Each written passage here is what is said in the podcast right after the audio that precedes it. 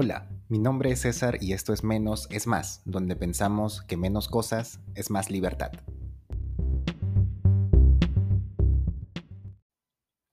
A veces cuando alguien empieza a simplificar diferentes aspectos de su vida, termina como en un laberinto, esos laberintos sin salida, misma película, como que no sabe por dónde ir o qué más hacer. Quizás por eso soy bastante escéptico, incrédulo, de los métodos que te dicen que para simplificar debes hacer tal o cual cosa, que debes eliminar esto o dejar aquello. Porque quizás eso te cause preocupación, intranquilidad o ansiedad, no sé si cabe el término. Y pues no está bueno. Simplificar, según el diccionario, es hacer más sencillo, más fácil o menos complicado algo. Repito, hacer más sencillo, más fácil o menos complicado algo. Y lo que para mí es fácil, para ti quizás no lo es. También al revés. Lo que para ti es difícil, para mí puede ser bastante simple. Es totalmente subjetivo y totalmente válido, ¿no? Cuando alguien me pregunta cómo simplificar o cómo hacer más simple distintos temas de su día a día, primero pregunto a qué se refiere con simplificar. Porque quizás estamos entendiendo mal la palabra o quizás tenemos una distinta idea de simplificar. Me ha tocado conversar con personas que buscan simplificar comprando algún objeto. Mm, algo nuevo, alguna, algún gadget que les soluciona la vida, y bien por ellos. Mi concepto y mi idea de simplificar es totalmente distinto, evidentemente. Entonces, una vez que ya tenemos la idea de simplificar y ya estamos alineados con lo que significa simplificar, creo que lo siguiente, más allá de decir qué se tiene que hacer, es identificar qué es lo que está causando incomodidad o cierta complicación. ¿Qué te está generando complicaciones o qué cosa sientes como un peso, como una carga encima que no te hace sentir bien? A ti o a tu entorno también.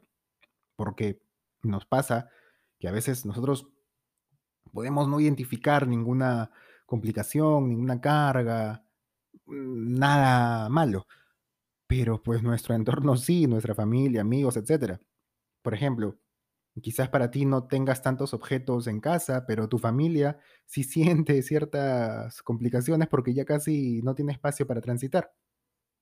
Lo estoy inventando. Entonces existe una complicación ahí. Luego que identificas qué es lo que te está incomodando a ti o a tu entorno, puedes empezar a reducirlo progresivamente o eliminarlo de golpe. Ya tú decides. ¿Por qué de esta manera?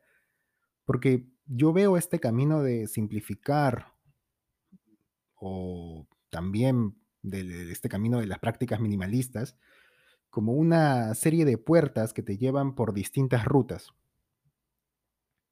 Quizás si empezamos por lo más común, que es simplificar el closet, y eso no es lo que está complicando o haciéndote mucho ruido, quizás esto no te haga sentir bien o no se perciba un gran cambio y entonces el proceso de simplificar no cumple su función principal, su función más importante, que es la de hacer sentir mejor.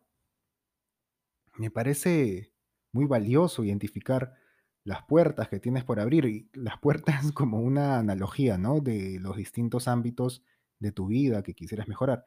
Que si la cocina, que si la sala, el comedor, la ropa de closet, los usos de oficina, bueno, en objetos, ¿no es cierto? O también pues algún hábito, afición costumbre, qué sé yo.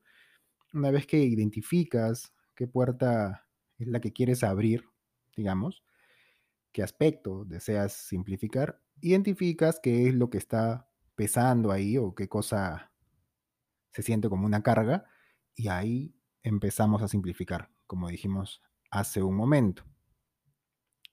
Todos estos procesos son tan personales que no hay una receta única y tampoco un método aplicable para todos. Creo que el proceso de simplificar se inicia se inicia con una reflexión y termina en otra reflexión. Inicias con la reflexión de qué es lo que está pesando y puedes terminar con la reflexión sobre por qué se convirtió en, en una carga o una complicación más que una solución.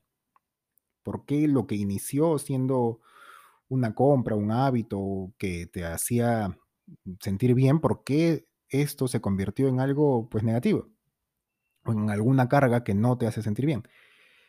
El objetivo de transitar por este camino, como dijimos, del minimalismo y la vida simple, es que tengas también una idea de cómo manejar a futuro los diferentes escenarios que se presenten y con métodos, formas y técnicas que a ti te hagan sentir bien y te funcionen. No hay nada escrito en piedra. Si te funciona, pues en buena hora. Si estás simplificando y te hace sentir mejor, en buena hora. Si tú decides abrir primero una puerta antes que la otra, pues también en buena hora. La idea es que te haga sentir mejor. Si es que el proceso es simplificar, te está haciendo sentir eh, intranquilo, intranquila, pues quizás no sea el momento de esa puerta o quizás tampoco sea el momento de iniciar un proceso de simplificación o iniciar este camino minimalista o iniciar a reducir algunas cosas. Todo es con calma y todo es bastante subjetivo también. También todo tiene un momento. Así que igual, pues con calma, con tranquilidad. Y eso es todo. Eso es todo. Este episodio es un poco corto. Así termina. Eh, que es básicamente la ampliación de un post de Instagram, de mi blog en Instagram, arroba menos es más blog, donde en unas cuantas imágenes también expliqué estas ideas. Y pues ya saben que pueden seguirme por ahí, arroba menos es más blog. Respondo los comentarios y mensajes directos todos los días. Mm, llegan a menudo y estoy siempre ahí respondiendo, hasta con notas de audio también, que es un poco más fácil para algunos, pues les respondo todas. De verdad, muchísimas gracias por su tiempo. Mm, me encanta que estén acá. Me encanta poder compartir sobre estas ideas por redes sociales. Y pues nada, yo soy César y que estén muy bien.